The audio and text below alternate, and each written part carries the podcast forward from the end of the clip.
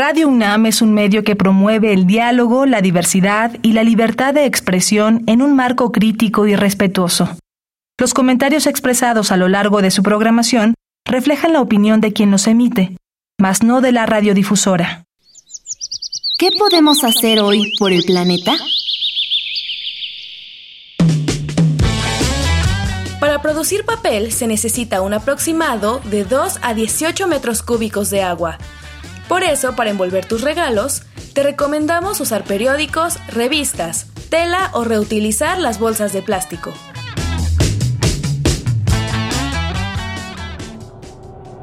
Habitare. Hola, ¿qué tal, ecófilos y ecófilas? Bienvenidos a una nueva transmisión de Habitare, Agenda Ambiental Inaplazable. Me da mucho gusto saludarles. Yo soy Mariana Vega y me encuentro, como cada semana, acompañando a la doctora Clementina Equiva. ¿Cómo estás, Clemente?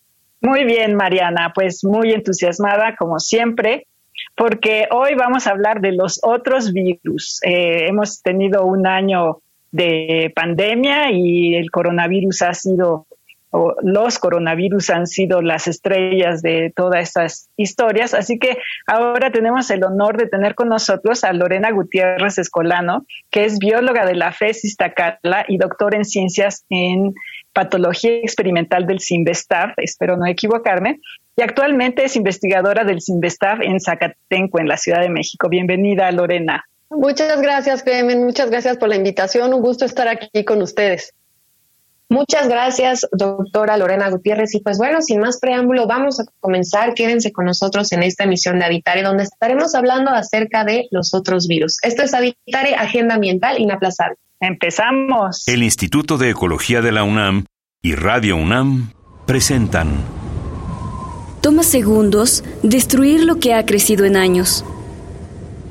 Toma horas devastar lo que se ha formado en siglos. Tomar acciones para rescatar nuestro ambiente solo requiere un cambio de conciencia. Habitare.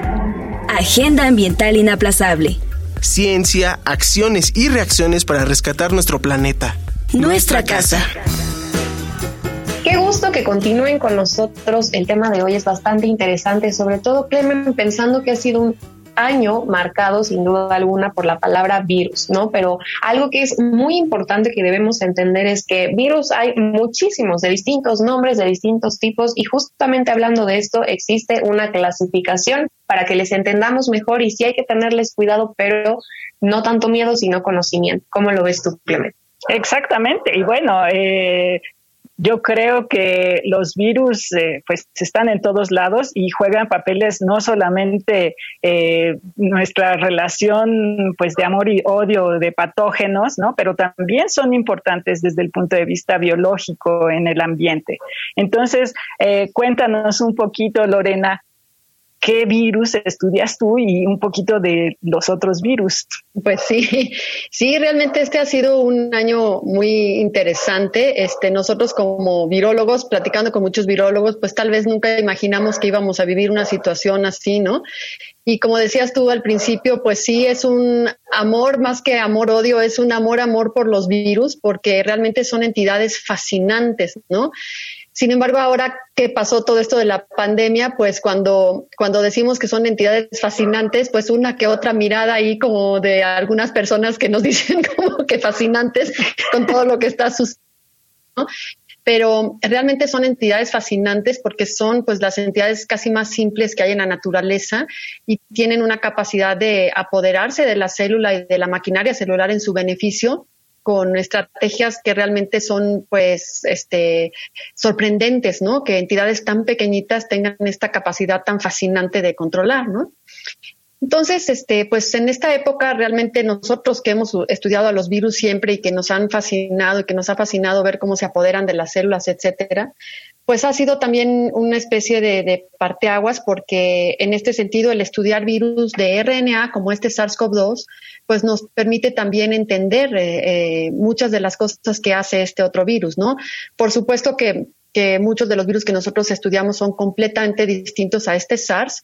Sin embargo, este, pues el hecho de que sean virus de RNA y, que tengan genomas semejantes y características semejantes, pues nos ha hecho también el poder entender más fácilmente a este SARS-CoV-2, ¿no?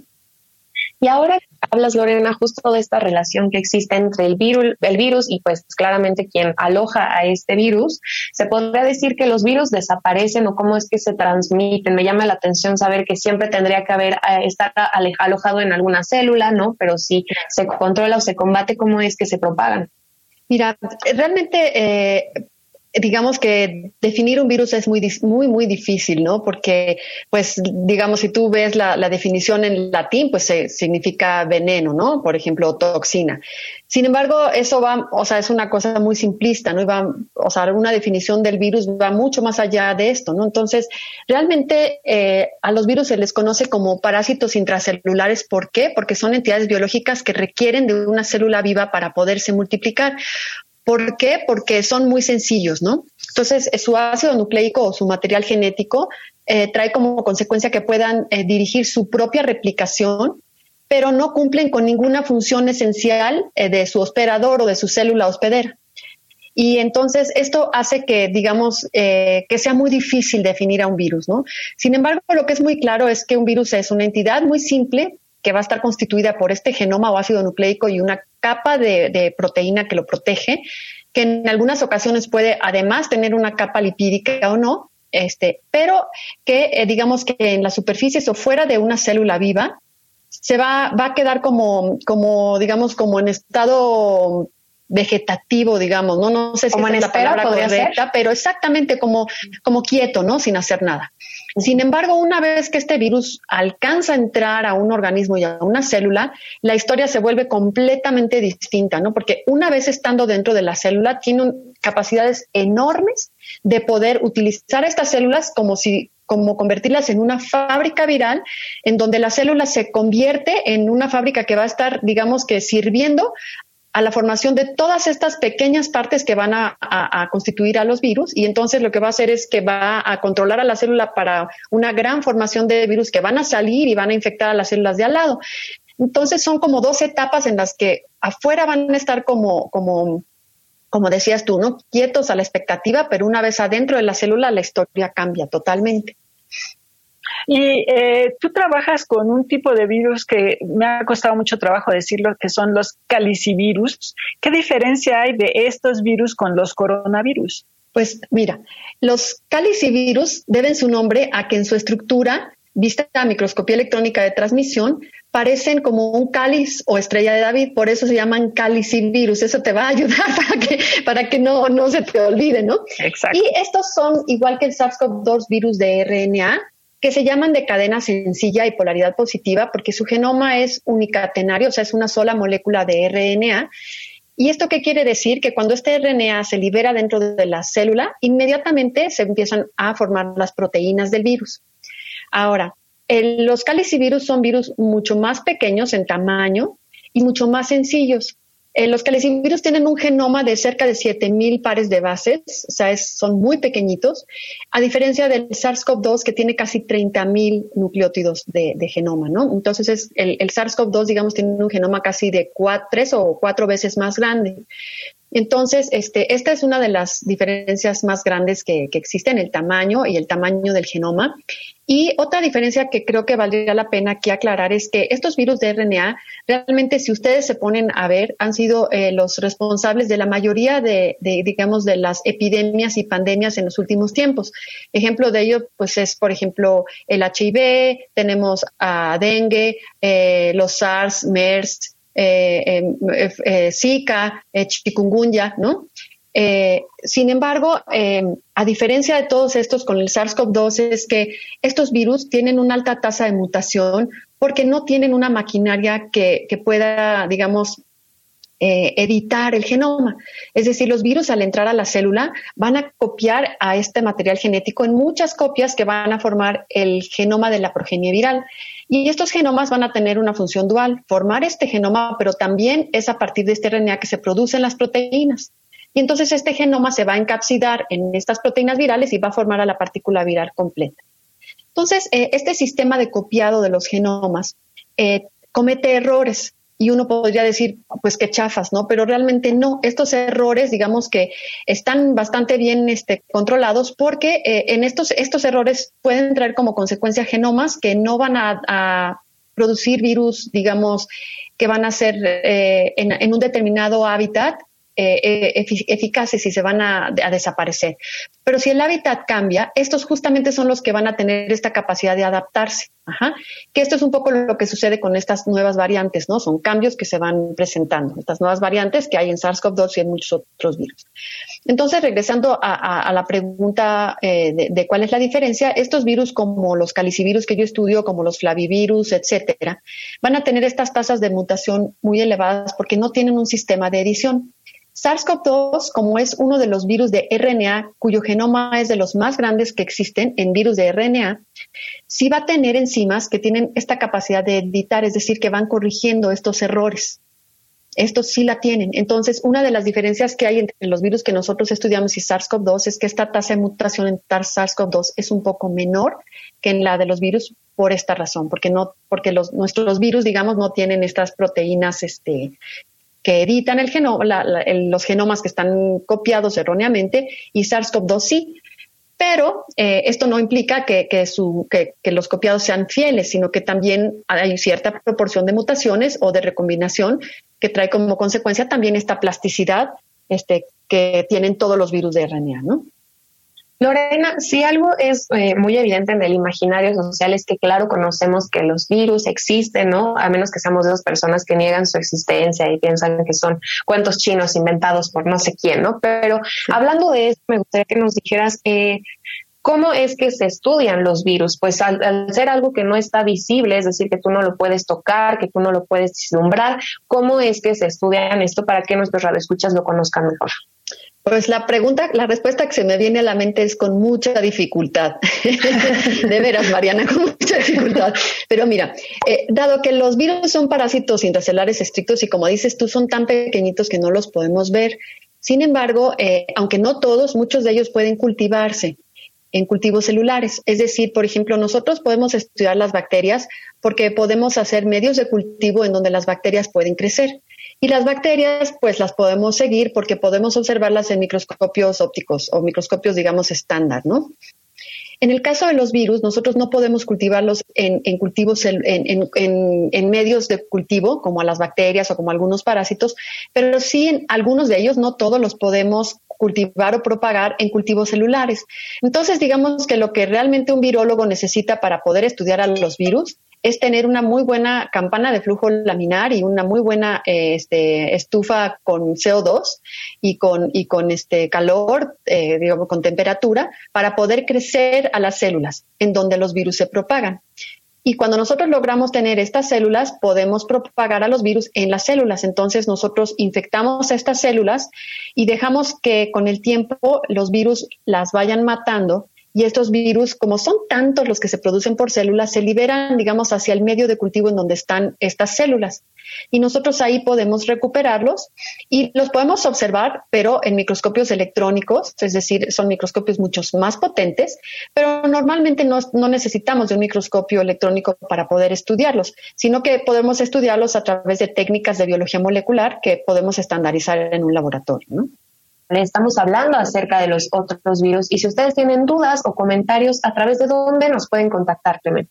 Sí, nos pueden buscar en Facebook en Instituto de Ecología UNAM, todo junto, en Twitter, arroba y Ecología UNAM, y en Instagram, Instituto-Ecología UNAM. Y bueno, pues hasta el momento con nuestra invitada del día de hoy, la doctora Lorena Gutiérrez, estamos dándonos cuenta, si no es que ya lo teníamos en mente, que el tema de los virus es, como ella bien decía, fascinante, pero a la vez aterrador, ¿no? Pero ya lo estamos desmenuzando un poco más para entender el por qué. Y bueno, Clemen, eh, para que en un futuro, y ahora pensaba que hay un montón de... Eh, productos de limpieza que dicen que se combate 99.9 de virus y bacterias, ¿no? Pero acá nos estamos dando cuenta que dentro de los virus tan solo hay un montón de, eh, pues de diferencias. Exactamente, y bueno, eh, como yo siempre digo, no hay que tener eh, preocupación ni miedo de, digo, hay algunos virus y algunos ya que pueden simbrar al mundo, pero en realidad convivimos con ellos todos los días y eh, los virus forman parte de nuestras enfermedades cotidianas, digámoslo así. Entonces, los virus que trabaja Lorena, el calicivirus, por ejemplo, los calicivirus, provocan enfermedades intestinales, estomacales que dan diarreas. Entonces, si ahorita que nos explicó, algunos de ellos mutan o cambian con tanta frecuencia, es difícil controlar ese tipo de enfermedades que seguramente tienen eh, algún efecto en las poblaciones. Cuéntanos un poquito del trabajo que estás haciendo en ese, en ese tema, Lorena. Sí, sí, eh, pues miren, todos los virus, eh, sobre todo los virus de RNA, van a tener cierta eh, capacidad de mutar o cierta proporción de mutación y esto es una cosa que nos vamos a enfrentar frecuentemente con estos virus de RNA, ¿no? Entonces, nosotros en el laboratorio particularmente trabajamos con estos calicivirus, que son, digamos que, la causa principal de brotes de gastroenteritis no bacteriana en todo el mundo.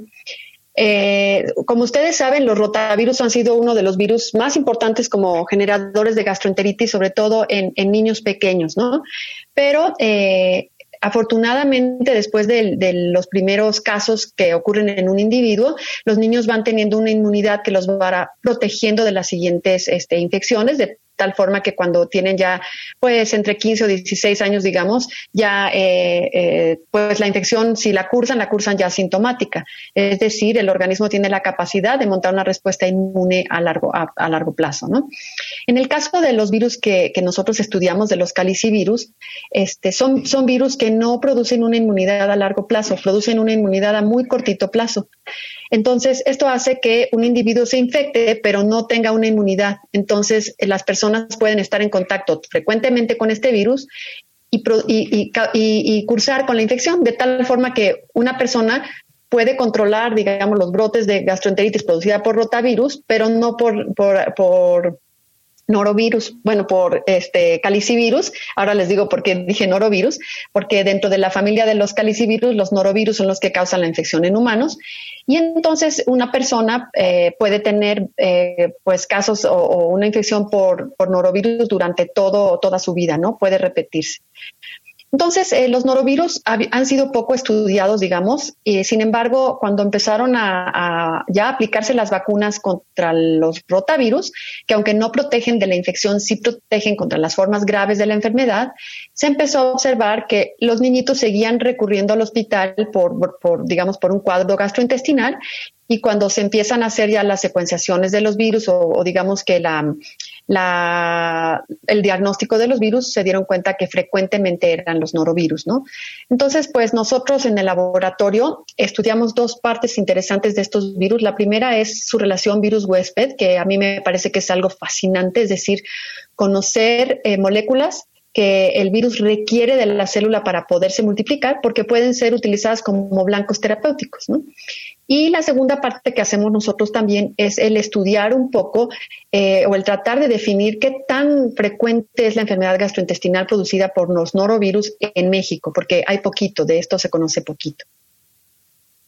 Entonces tenemos estas dos partes, ¿no? Entonces, parte de lo que nosotros hacemos es estudiar algunas moléculas importantes de, la célula que le van a servir a estos virus y estudiamos algunas proteínas que son, digamos, importantes en los diferentes pasos de su replicación. Y también estamos estudiando algunas proteínas virales y eso es bien interesante porque estos virus causan apoptosis. La apoptosis es un fenómeno conocido como muerte celular programada, que es muy interesante porque cuando la célula se ve, digamos, afectada por, por algún mecanismo externo, bien sea pues por un choque térmico o por luz ultravioleta o por alguna situación de estrés, la célula puede, digamos, eh, puede sensar qué tan fuerte es este estímulo y si el estímulo es muy fuerte y la célula se va a ver muy comprometida, la célula eh, misma este, tiene esta programación de una muerte celular y induce su propia muerte para no afectar al organismo. ¿Por qué? Porque estos estímulos podrían, por ejemplo, hacer un cambio en esta célula y que esta célula se convierta en una célula cancerosa, que prolifere y finalmente pues acabe con, con la vida de este organismo, ¿no? Y entonces eh, estos, estos eh, virus lo que hacen es que inducen apoptosis como una forma de liberarse de la célula para poderse propagar en el huésped. Y nosotros entonces estudiamos las proteínas que, eh, que son o que favorecen a la apoptosis, ¿no? entonces encontramos una proteína de, de, los virus, eh, de estos virus que se llama la proteína líder de la cápside OLC, y es súper interesante porque lo que hace la apoptosis justamente es este, marcar a degradación proteínas que son proapoptóticas. Digamos que la apoptosis es un fenómeno en donde hay un equilibrio entre proteínas que están a favor de la apoptosis y otras en contra. Entonces, si una célula va caminando normal, pues las proteínas proapoptóticas están controladas por las antiapoptóticas, ¿no? Y entonces una célula puede así vivir y morir sin haber inducido apoptosis. Pero si hay algún estímulo que puede comprometer la vida del, hospedero, digamos, estas células lo que hacen es que estas proteínas proapoptóticas, digamos, le ganan a las antiapoptóticas. Entonces, lo que vemos es que el virus lo que hace es que marca la degradación las proteínas antiapoptóticas. Y estamos estudiando además este fenómeno porque tiene una implicación en el cáncer. Muchos de los cánceres son resistentes a, digamos, a los anticancerígenos o a todas estas terapias anticancerígenas porque sobreexpresan a estas proteínas proapoptóticas que se llaman una survivina y otras XYA. Y entonces esto hace que la célula sea muy estable y que se propague y el cáncer continúe y se establezca. Entonces, esta proteína, digamos, viral, lo que vemos es que puede degradar a survivina. Entonces, lo que queremos hacer en el laboratorio, lo que estamos empezando a estudiar es ver si esta proteína líder de la cápside del virus tiene la capacidad de, matar a estas células que sobreexpresan survivina, es decir, inducir la degradación de la survivina y matar a estas células cancerígenas para ver si lo podemos utilizar como un coadyuvante para estas terapias, ¿no? Claro, esto es a muy largo plazo, hay muchas cosas que tenemos que hacer, ¿no? Pero esto es un punto bien interesante porque la verdad es que los virus se parecen tanto a las células de los eucariotes o a las células en general, que en muchas ocasiones estudiar a la virología nos ayuda a entender procesos de biología celular, ¿no? Entonces son muy buenos maestros para entender la biología de, de nuestras propias células. Y esto es pues parte de lo que también nosotros vamos generando, ¿no? Con el estudio en el laboratorio.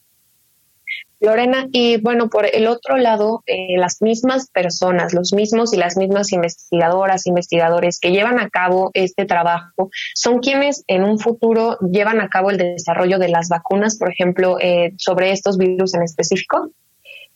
Pues sí y no. O sea, realmente como, como todo el mundo ahora ya se ha vuelto este experto en, en, virus y en vacunas, etcétera, podemos darnos cuenta que este, estudiar la biología molecular del virus es sumamente importante porque ahí es en donde se genera la información que nos dice de qué depende el virus para poderse propagar. Entonces, esto se hace, digamos, por los virólogos en los laboratorios de ciencia básica, ¿no? La generación de conocimiento.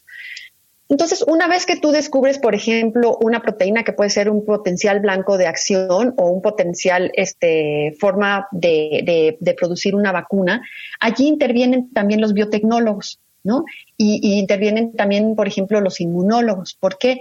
Porque los inmunólogos, por ejemplo, son los que van a ayudar a, desarrollar estrategias para que, nuestro sistema inmune pueda contender contra los virus, ¿no? Entonces, los virólogos generan la información básica, los inmunólogos a lo mejor generan las estrategias para poder producir o poder hacer que este sistema inmunológico pueda atacar al virus. Y los biotecnólogos, digamos, son los que pueden eh, hacer a gran escala este, todas estas moléculas, ¿no? Entonces, si, si, te fijas, es una cadena enorme de muchas personas que participan, porque finalmente también los médicos y los clínicos, pues van a ser los que, sí, clínica, ¿no? Porque la preclínica serían animales. Clínica para, para monitorear si, si, si lo que establecieron los virólogos y lo que establecieron los inmunólogos y, y las estrategias de los biotecnólogos van a funcionar o no para contender contra la infección. Entonces, como ves, es una cadena multidisciplinaria de un montón de personas que estamos involucradas en eso, porque hacer una vacuna no es una cosa trivial. A lo mejor desarrollar cómo harías la vacuna es, este, pues son plataformas que ya se conocen, ¿no? Pueden ser virus recombinantes, ahora estos lípidos con RNA, etcétera. Pero llevarlo a gran escala y a una población ya es historia bien, mucho más complicada, ¿no? Claro, y bueno, ya ahorita nos diste una idea de lo complicado y el largo camino que ha llevado a la vacuna que estamos ya recibiendo algunos, ¿no? De, Contra el SARS-CoV-2, que, que ha, habido gente que se queja, y no sé por qué se queja, ¿no? Es que ha sido muy rápido, como si hubiera sido un invento chino, volviendo a, la, a la frase china, ¿no? pero, pero en realidad, pues es, es una cadena de conocimiento, como bien dices, que pues invita a preguntar, a hacerse más preguntas. Claro, y sabes qué bueno que tocas este punto, Clemen. Me encantó que lo tocaras porque realmente el hecho de que se haya podido desarrollar una vacuna rápido, eso no implica que haya habido un descuido o que se estén pasando por encima este, cosas que, que no pueden ser. Es una aplicación de una vacuna en humanos y tiene que ser sumamente, este, digamos, estricto. Sin embargo, todo, todo, toda la digamos, la información que se ha generado y la experiencia que tenemos por otras vacunas ha permitido que en esta ocasión hayamos podido hacerlo rápido. Y otra cosa súper interesante es que ha habido un, digamos, conjunto de individuos en todo el mundo que se han dedicado a un solo objetivo que es desarrollar la vacuna contra un virus. Entonces, eh, eh, digamos que ha sido muy rápido, sí, pero porque se ha puesto ya en marcha una gran cantidad de conocimiento que lleva 50, 60, 100 años atrás y que ha permitido desarrollar vacunas con diferentes estrategias y que finalmente una probablemente va a resultar ser mejor que, el, que otra, pero que ha permitido, digamos, al mismo tiempo poder tener varias vacunas, ¿no? ¿Y cuál es la mejor vacuna de todas ellas? La que te toca. O sea, lo que es súper importante es que independientemente de muchos parámetros, todas te protegen contra la hospitalización y la muerte por SARS-CoV-2. Entonces, hay que vacunarse.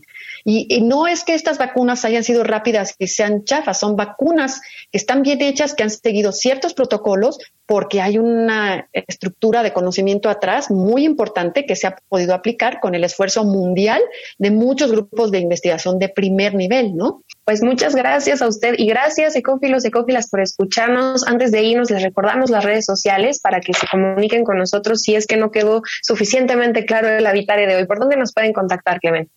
En Facebook estamos en Instituto de Ecología UNAM, todo junto, en Twitter arroba y Ecología UNAM y en Instagram Instituto-Ecología UNAM.